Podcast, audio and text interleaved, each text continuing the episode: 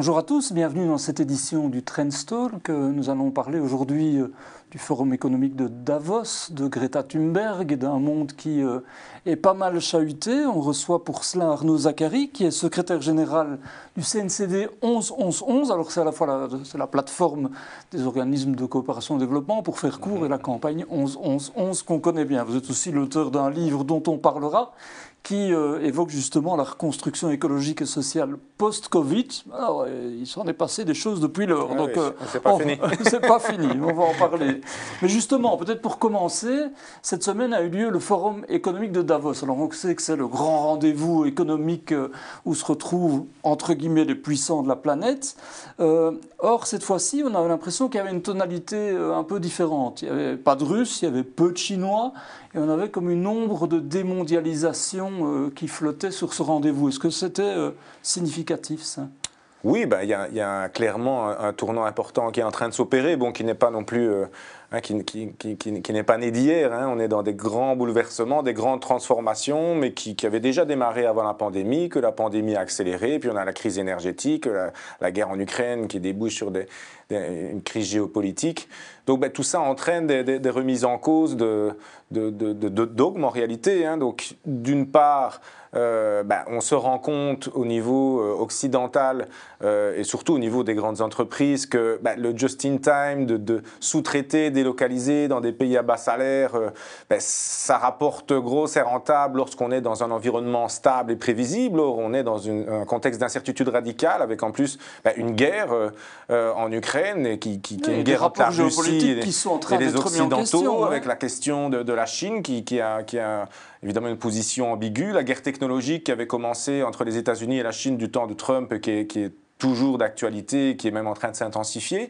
Donc euh, on, on, parle beaucoup de just in case maintenant hein, dans le monde des entreprises, des grandes entreprises, parce qu'on se rend compte que le just in time, bah, c'est de plus en plus compliqué. On a eu des goulots d'étranglement avec des gros problèmes d'approvisionnement, avec des lignes de production qui ont été littéralement mises à l'arrêt par manque de pièces détachées, etc. Donc on a cette remise en cause.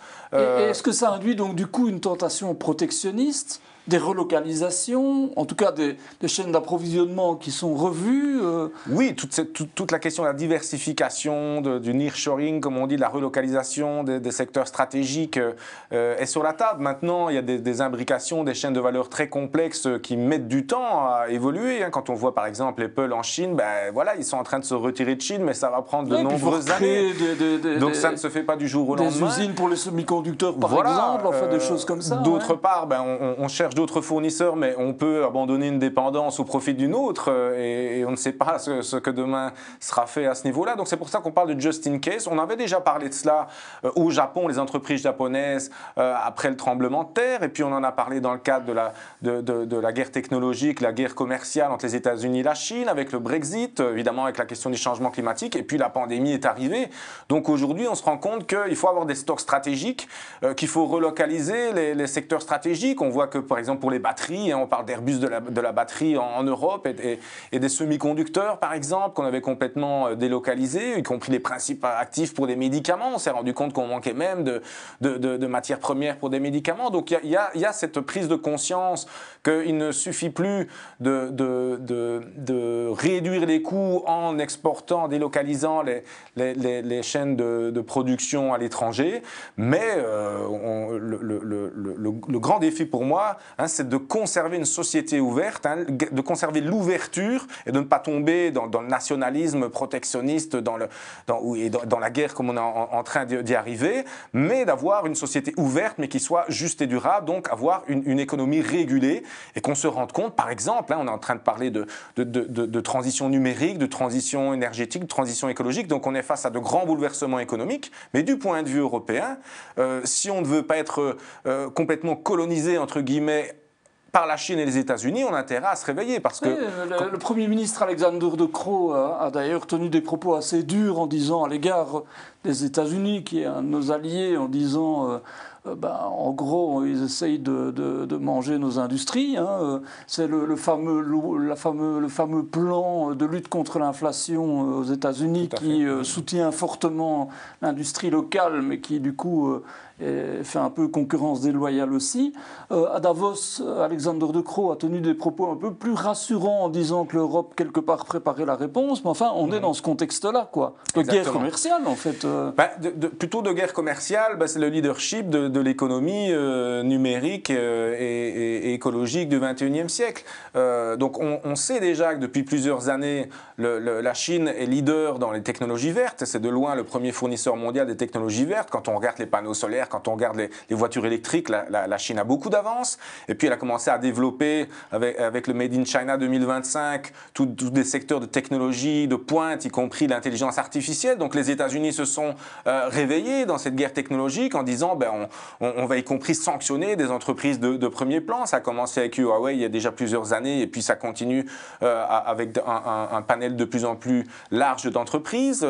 la loi sur la réduction de l'inflation qui vise en fait à localiser les chaînes de production, mhm. notamment pour les technologies vertes, pour les, voitures électriques, etc. Donc si l'Union européenne reste euh, dans, sa, dans son dogme du libre-échange euh, ouvert aux, quatre vents, ben, qu'est-ce qui va se passer dogme sa hein, on, a lancé un Green Deal et ça c'est tout à fait positif. Hein. on a quand même une Union européenne qui a fixé un cap euh, pour les États membres, avec y compris un, un travail législatif absolument important.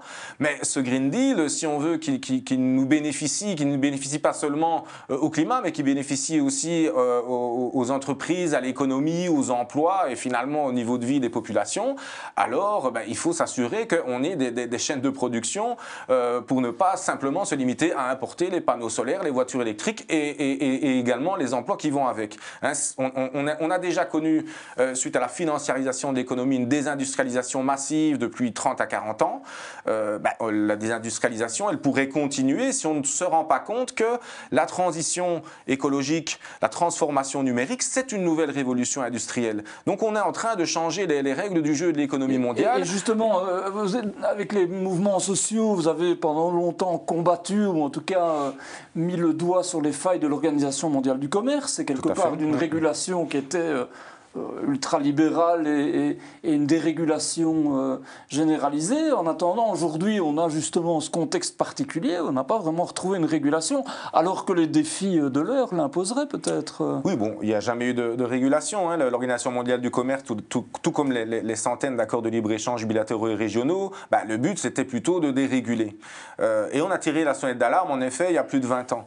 Maintenant, l'Organisation mondiale du commerce bah, est victime, quelque part, de, de, ces excès, puisque euh, les États-Unis ont, porté plainte devant l'organe de règlement des différends pour euh, lutter contre le dumping chinois. Euh, les États-Unis ont perdu à plusieurs reprises, donc ils ont paralysé tout simplement l'Organisation mondiale du commerce. Et aujourd'hui, on voit qu'après la Chine, hein, qui octroie des, subsides très importants aux entreprises depuis, depuis très longtemps, c'est comme ça qu'elle s'est industrialisée, qu'elle est devenue le premier exportateur mondial de produits industriels, bah, on voit que les États-Unis, qui avaient déjà un Buy American Act depuis Obama, qui ont, qui ont renforcé leur protectionnisme sous Trump, bah, sous l'administration Biden, sont en train de, passer une nouvelle étape euh, également. Donc ça veut dire quoi? Ça veut dire que si euh, l'Union européenne n'a pas un plan très clair pour elle-même euh, permettre des aides d'État à des secteurs à développer, à des secteurs de pointe, euh, les technologies vertes, euh, les, secteurs numériques, ben, on n'aura pas de capacité de production et on devra, comme le font les pays en développement, importer ces produits euh, des États-Unis et de la Chine. Donc c'est ça qui est en train de se jouer aujourd'hui ça et les emplois qui vont avec. Hein, parce que euh, si on continue à, délocaliser les chaînes de production de ces technologies vertes à, forte valeur ajoutée, alors on va clairement avoir une, baisse encore plus importante de, l'industrialisation, du taux d'emploi et donc, et donc des revenus des populations. est-ce que, alors se pose toujours la question du financement. Alors ça, c'est parce que l'argent... Euh, euh, public ne tombe pas toujours des arbres, on va dire. il y a eu un rapport d'Oxfam cette semaine encore qui évoquait les grands écarts de richesse, le fait que bah, les plus riches sont encore plus riches avec la pandémie.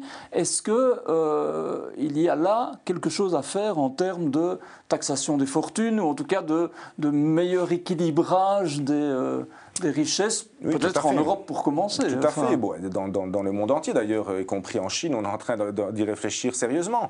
Il faut, bien se rendre compte dans quel contexte on est. On vient quand même d'avoir une pandémie qui a mis euh, littéralement l'économie mondiale à l'arrêt. Euh, et les États sont sortis en pompiers pour maintenir artificiellement en vie une économie qui était confinée. Ça a coûté extrêmement cher. Et puis arrive derrière la crise énergétique où on se rend compte que ben, les, populations les plus pauvres, elles ne peuvent tout simplement pas avoir accès à, leur énergie, à leur électricité, euh, les prix des logements qui, augmentent, l'alimentation, donc des biens de première nécessité. Donc les États doivent de nouveau sortir euh, le, chéquier pour pouvoir amortir les chocs. Donc on se rend compte de quoi? Ben, On vit dans un monde de plus en plus incertain, instable, dangereux. Euh, quand on est dans de tels contextes, ben, il n'y a que l'État qui peut être là pour amortir les chocs. On voit que les systèmes de protection sociale sont absolument fondamentaux et là où ils n'existent pas, ça a été terrible pour les populations. on se rend compte qu'en matière de santé, avec une population vieillissante dans nos pays riches, on a besoin de plus en plus de moyens et, les retraites sont à financer également. Donc voilà, si on veut conserver notre modèle social dans la société dans laquelle on est, ben, on doit garantir des recettes suffisantes aux États. Euh, on sait qu'on a une pression fiscale déjà très importante et notamment euh, euh, essentiellement même sur les, les, classes moyennes. Pourquoi? Parce que ce sont des acteurs qui ne sont pas mobiles. Dans le contexte de la mondialisation, les multinationales, les très hauts revenus, ben, ils peuvent délocaliser assez facilement. Donc les États ont plus de, difficultés à les taxer eux. Donc qu'est-ce qu'ils ont fait? Ils ont réduit la fiscalité sur les très hauts revenus et sur les, sociétés, en particulier les firmes transnationales. Et puis, ils ont augmenté euh, la pression fiscale sur les classes moyennes qui ne sont pas mobiles, qui sont très nombreux, donc plus faciles à taxer. Et, sur la TVA, puisqu'il y a la consommation aussi, dont la majeure partie provient des, classes moyennes. Donc, on a cette injustice fiscale avec une explosion des inégalités, puisque les, banques centrales ont injecté des milliers de milliards dans l'économie à faire gonfler euh, les, bulles financières et immobilières. Donc, qui en profite ben, Ceux qui détiennent les actions, ceux qui détiennent les immeubles, c'est-à-dire les plus riches. Et donc on a vu le patrimoine, comme l'explique le rapport d'Oxfam, euh, des, plus riches qui euh, a, explosé, alors que les populations plus précaires étaient extrêmement vulnérables. Donc on voit bien qu'on a besoin de cette redistribution des richesses. Et d'ailleurs à Davos, hein, on a de nombreux millionnaires qui se sont créés, qui sont mis en association et qui disent taxez-nous davantage. Donc on, vit un peu une situation assez incroyable où on, voit que les, les, les populations, les ONG euh, disent on veut plus de justice fiscale, il faut plus euh, de, taxation sur ceux qui en ont les, moyens, qui ont les épaules plus larges.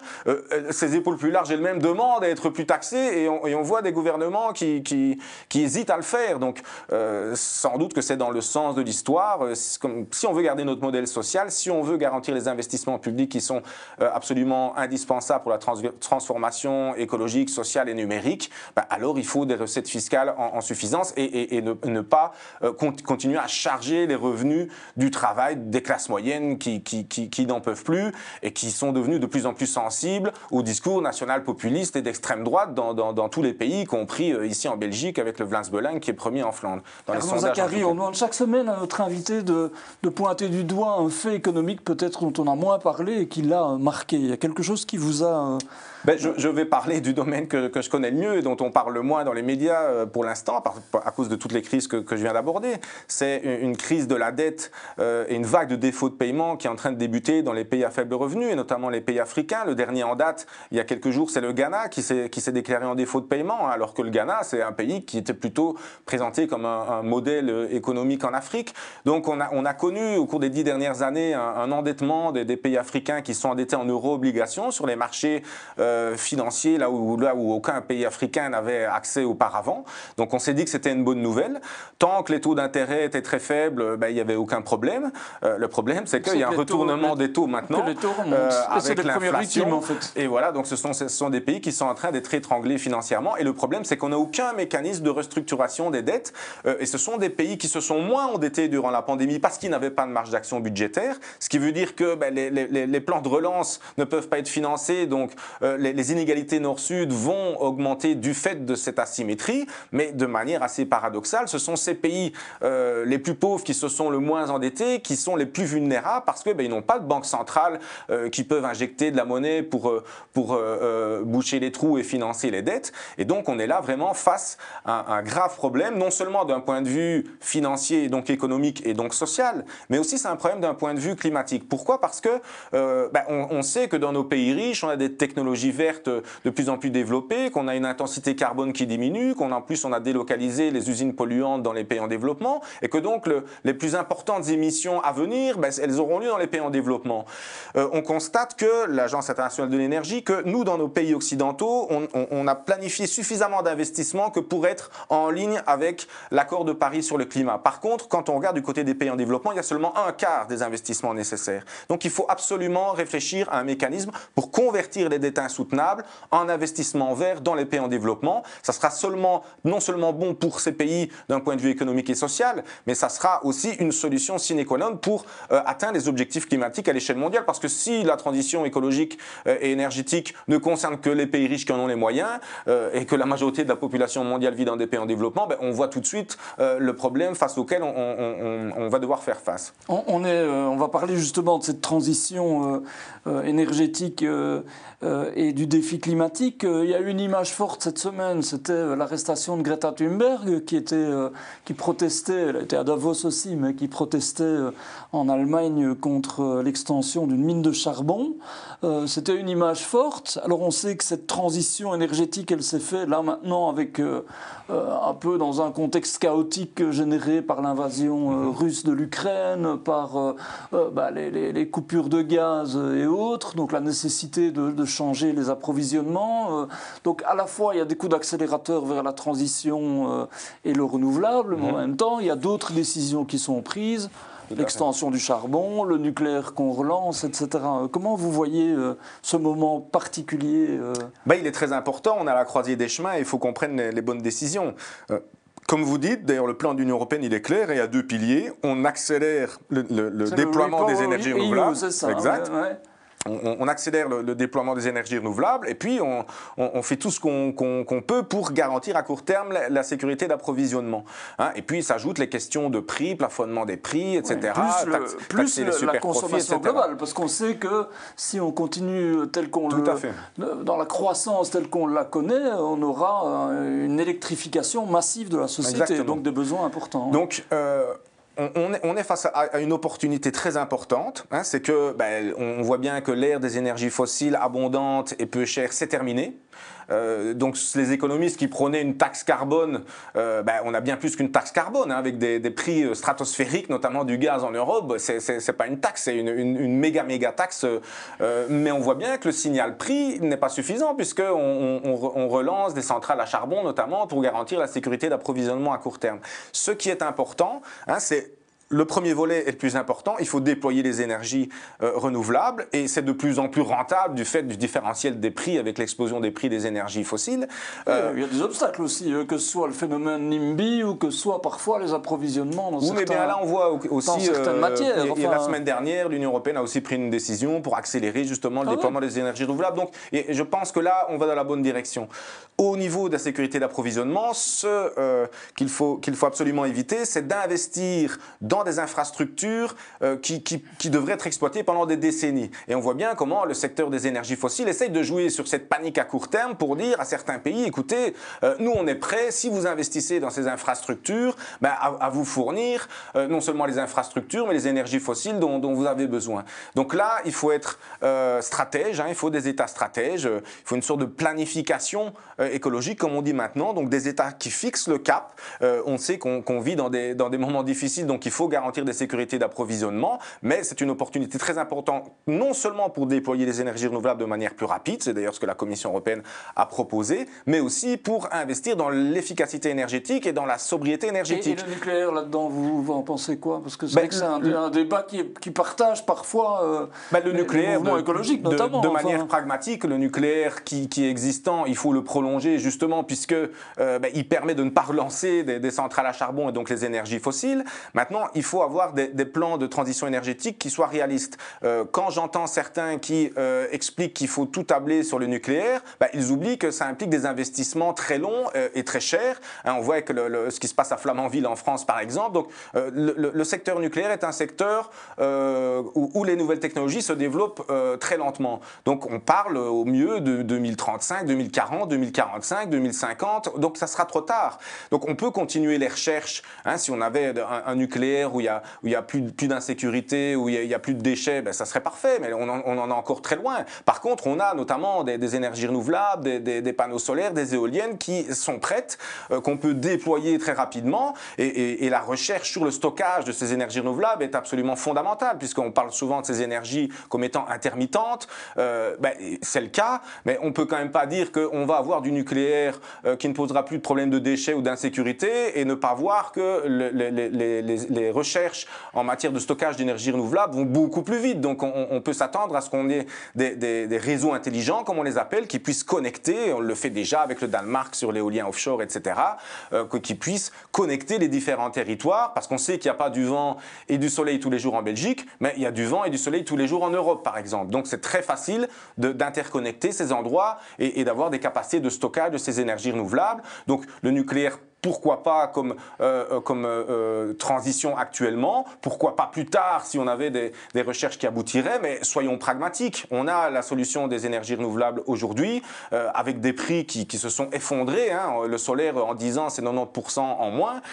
donc allons-y, on, a là l'opportunité. Et aussi, hein, comme j'ai dit, efficacité, sobriété énergétique. Il faut isoler les bâtiments, hein. il faut qu'on soit beaucoup plus performant pour éviter le gaspillage de l'énergie, parce que c'est pas parce qu'elle est renouvelable qu'il faut la l'acheter par les fenêtres. Alors, euh, Arnaud Zachary, je vais vous couper l'herbe sous le pied. C'est pas bien, mais on demande chaque semaine euh, à notre invité de proposer pour le week-end euh, un conseil culturel au sens large hein, à nos téléspectateurs. C'est moi qui je vais choisir pour vous, ah, si je peux. Allez-y. Vu que vous avez publié un livre, hein, comme je l'ai dit, qui s'appelle la, reconstruction écologique et sociale post-Covid. C'est un livre, collectif, un ouvrage collectif, avec notamment Emmanuel André, Olivier de Scuter, Isabelle Durand, Jean-Pascal Evani Porzel Isabelle euh, Ferreira et j'en passe. Euh, alors évidemment, c'était la grande question qui se posait euh, après cette pandémie qui a tout secoué, etc. Et puis en fait, encore secoué encore plus peut-être après avec le choc géopolitique que l'on connaît. En même temps, c'est quoi les jalons, selon vous, de cette euh, reconstruction? Ça veut dire que mhm. dans, le bouquin, vous expliquez en substance que finalement, ces crises, bah, elles, accélèrent ou elles renforcent des, mouvements qui étaient perceptibles ah, déjà. Donc ça veut dire que, que la reconstruction, en tout cas la manière dont on peut repartir sur d'autres bases, euh, ça, reste euh, similaire. En fait, on, peut, on, connaît les jalons que l'on doit emprunter, faire les pistes Mais avec des bouleversements qui sont, qui sont très importants. Donc il y a plusieurs leçons fondamentales à, à à, tirer de ce qui est en train de se passer. Bon, la première, c'est qu'il est complètement illusoire de faire reposer la prospérité économique sur un, écosystème qu'on surexploite. Hein. que ce soit les pandémies, que ce soit le changement climatique, bah, ça provient de, de, de la finitude de notre C'est ça. Donc les économistes doivent en fait euh, intégrer les sciences de la nature dans leur logiciel si euh, bah, ils, veulent continuer à comprendre le monde dans lequel on vit. Les, responsables d'entreprise aussi. Exactement. une, autre chose, c'est qu'on se rend compte que bah, sans un système de protection sociale, on n'est pas capable d'amortir des, chocs et, des chocs sont de plus en plus violents pour les populations. Donc il faut investir. Donc nous, on a la chance hein, d'être dans, un pays, dans une région où il y a des systèmes de protection sociale parmi les plus performants au monde, mais les trois quarts de l'humanité n'y ont pas accès. Euh, l'autre euh, euh, mesure phare, hein, l'autre leçon à tirer, c'est l'habitabilité de la planète. un petit virus Hein, nous, nous, a empêché en fait la, la, vie sociale. On était obligé de rester chez nous, euh, cloîtrés, confinés. Ben, on voit maintenant, on le, on le, voit au Pakistan, on le voit dans, en, Afrique de l'Est actuellement, dans de nombreux pays en développement, mais on l'a vu aussi en Wallonie euh, ou, en Europe. Euh, en Californie, voilà. on, se rend compte qu'on a des endroits du monde où il fait tellement chaud, où il y a de telles inondations que ça devient inhabitable. donc là, ben, ça doit devenir une priorité des politiques publiques garantir l'habitabilité euh, de la planète. Et puis, une autre évidence, bah, c'est que sans coopération internationale, on n'y arrivera jamais. on l'a vu avec la pandémie. Si, si, seulement les pays riches ont accès à, à, des vaccins et à des traitements et que la majorité de la population mondiale qui vit dans les pays en développement n'y ont pas accès, bah, ça crée des variants qui peuvent résister aux vaccins. Donc ça prolonge la, la, pandémie et les conséquences économiques et sociales de cette pandémie. Euh, c'est la même chose avec le climat, comme je le disais tout à l'heure. Euh, bah, si on est uniquement euh, entre pays riches à investir dans la technologie verte et que les pays en développement n'y ont pas accès et continuent à polluer, bah, ça n'aura aucun intérêt pour, le, pour le climat et on, on paiera les conséquences du changement climatique. Donc on est tous dans le même bateau, pas tous assis à la même place. Il y en a qui sont à des places plus, plus confortables que d'autres. Mais voilà, le, le, comme, comme, je le répète depuis de nombreuses années, l'illusion qui consiste à espérer vouloir vivre dans un îlot de prospérité quand on baigne dans un océan de misère, bah, ça, ne peut pas continuer. Et en même temps, il y a une question euh, clé, j'allais dire, euh, qui, n'est pas euh, une, avec une réponse forcément affirmative dans un sens ou dans un autre, mais certains, je cite Thomas Dermine qui est invité ici, je cite Bruno Coleman, l'économiste, disent il faut le retour de l'État stratège, l'État doit se réimpliquer dans les entreprises, on l'a vu en énergie, on l'a vu dans d'autres domaines, euh, et, on pourrait le voir encore euh, dans des secteurs comme le semi-conducteur, on en a parlé. D'autres, je cite par exemple François Gemène, euh, le sociologue et spécialiste du climat, disent ben, Moi j'ai l'impression que l'État, il peut répondre en partie et encadrer, mais on a besoin plus que jamais des entreprises du secteur privé. C'est là que se trouve la clé. Selon vous, la solution, elle est entre les deux Ou bien il y a malgré tout des, choix plus clairs qui doivent être faits Tous les acteurs ont une responsabilité, mais chacun doit euh, assumer ses, propres responsabilités. Le rôle de l'État, c'est être un, État social écologique, mais un État stratège, un, État protecteur aussi, euh, un État régulateur. Euh, qui va fixer le cap et qui va s'assurer qu'il y ait un, compromis entre les acteurs sociaux et économiques. Hein, les partenaires sociaux évidemment, mais les associations de consommateurs, la société civile en général. On dit OK, on, sait qu'on va devoir transformer, on va devoir transformer un nouveau pacte social et écologique basé sur la justice fiscale, comme je le disais tout à l'heure, parce que c'est important d'avoir les moyens et, la justice, parce qu'il y a de telles transformations que les populations précarisées, si elles ont l'impression que tout ça leur passe au-dessus de la tête et que, c'est encore, des contraintes, encore un appauvrissement supplémentaire, ben, démocratiquement, euh, on risque d'avoir de, sérieux problèmes. Donc avoir un, État euh, qui fixe le cap, qui rassemble les acteurs, euh, qui crée un compromis entre les objectifs à atteindre et qui va s'assurer des financements des technologies. Ça, c'est le rôle de l'État. Mais après ça, euh, c'est évidemment aux entreprises, c'est évidemment aux citoyens, aux, associations à mettre ça en musique, euh, et non seulement à l'échelle nationale, mais à l'échelle européenne et à l'échelle internationale. Il y a des investissements massifs qui sont nécessaires. Quoi. Donc c'est vrai que parfois le, le, secteur privé peut se ah, dire, ben, euh, parce que notre intérêt, bien entendu, on a intérêt à y aller. Quoi. Bien entendu, et c'est ce qu'il fait. Mais attention mm. que le secteur mm. privé investit dans des secteurs qui sont rentables. Or, il y a des secteurs qui ne le sont pas. Et c'est là où il faut assurer la complémentarité on le voit bien avec la transition écologique, bah, il y a énormément d'investissements dans les, voitures électriques, par exemple. Bah oui, parce qu'on voit bien que c'est un secteur, la voiture électrique est appelée à remplacer la, voiture à moteur thermique. Donc, là, c'est un marché à prendre. Mhm. Donc là, le secteur privé ira. Euh, mais on voit, par exemple, on, parlait des batteries. Bah, si, la Commission veut lancer hein, l'Airbus des batteries, c'est pas pour rien. C'est parce que là, ça implique des investissements publics. Quand on parle de, l'isolation des bâtiments, et notamment dans les logements sociaux pour les populations les plus pauvres, on voit bien que l'État doit jouer son rôle. Il y a, il y a le secteur privé n'ira pas si ce n'est pas l'État qui y va. Donc, euh, il faut éviter euh, de, continuer à opposer systématiquement État, un secteur public ou secteur privé. En réalité, euh, il, faut une articulation en bonne intelligence, mais en se rappelant que la démocratie, elle est du côté de l'État. C'est d'ailleurs très important hein, de maintenir et même d'approfondir la démocratie, y compris avec la démocratie délibérative pour tous les grands enjeux qui sont très complexes, y, compris pour des académiques qui sont souvent spécialisés dans, un domaine et, les responsables politiques qui doivent euh, gérer des choses très, très, très délicates. Euh, donc d'avoir une démocratie délibérative avec des panels de citoyens qui vont ben, donner un avis sur base différents, euh, des différentes disciplines. Hein, pour revenir sur l'ouvrage collectif qu'on a publié, ben, c'est pour ça qu'on l'a publié hein, à une petite dizaine de personnes tous de, disciplines différentes, où on s'est dit, en fait, pour comprendre les grands bouleversements auxquels on est en train d'assister, bah, les, lunettes de l'économiste, ou les lunettes du sociologue, ou les lunettes du, climatologue, ou, du virologue, ça, c'est pas suffisant. Il faut, il faut, il faut articuler tous ces savoirs, toutes ces connaissances, pour, pour prendre la mesure de ce qui est en train de nous arriver. Et, justement, pour terminer, Arnaud Zachary, est-ce que c'est en fait de se dire, euh, euh, il est moment de fédérer les énergies euh, et de trouver des solutions, parce que c'est ça ou le chaos? On parle, parle de populisme d'extrême droite, on parle peut-être d'une guerre mondiale, on mhm. parle peut-être d'un défi climatique, enfin même sûrement qui va avoir déjà des hein. impacts mhm. concrets. Euh, tout ça est vertigineux un peu. Tout ça est vertigineux, mais bon, quelque part, euh, à toutes les grandes institutions auxquelles on est en train de se référer, euh, y compris le New Deal, on parle de Green New Deal, ben, ça provient de la dernière grande, grande catastrophe des années 30, de, la, de, deux guerres mondiales. Hein, le, donc, on peut se redresser. En donc voilà, c'est parfois face, à ces grandes catastrophes, à ces bouleversements, qu'on peut avoir un sursaut.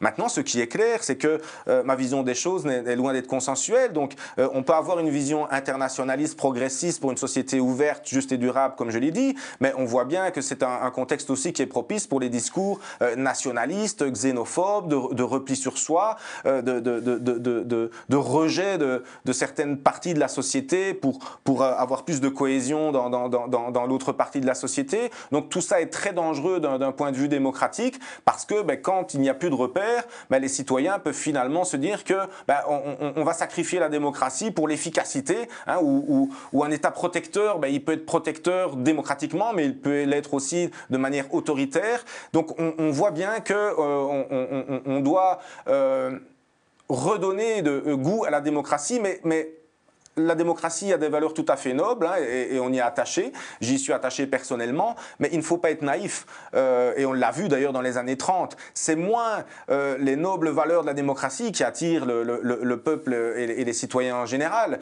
Euh, c'est l'efficacité économique et sociale. Hein, si on a une stabilité démocratique pendant les 30 glorieuses, ben c'est précisément parce que c'était les 30 glorieuses. Et, les réponses, c'est la prospérité que ça peut apporter aussi. Enfin, la prospérité ou en tout cas le, bien-être dans un contexte. L'enjeu L'objectif, c'est d'avoir une prospérité qui soit soutenable et partagée.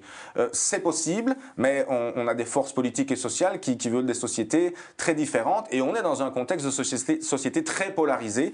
Euh, donc, il y a une vision du monde internationaliste et progressiste, mais on voit bien que les conservateurs nationalistes sont très puissants. Hein. On a eu Donald Trump euh, à la tête des États-Unis euh, et, on, en a un à la tête de l'Inde. Donc on, a des pays très puissants qui sont dirigés par euh, cette, vision nationale populiste. et donc c'est aussi un enjeu démocratique derrière tous ces bouleversements a, qu'on a abordés. Arnaud Zachary, merci beaucoup. On voit l'ampleur euh, des défis et en même temps la possibilité d'y répondre. Donc c'était euh, euh, passionnant d'aborder tous ces enjeux. Merci beaucoup. merci à vous d'avoir suivi cette édition du Trendstalk et à la semaine prochaine.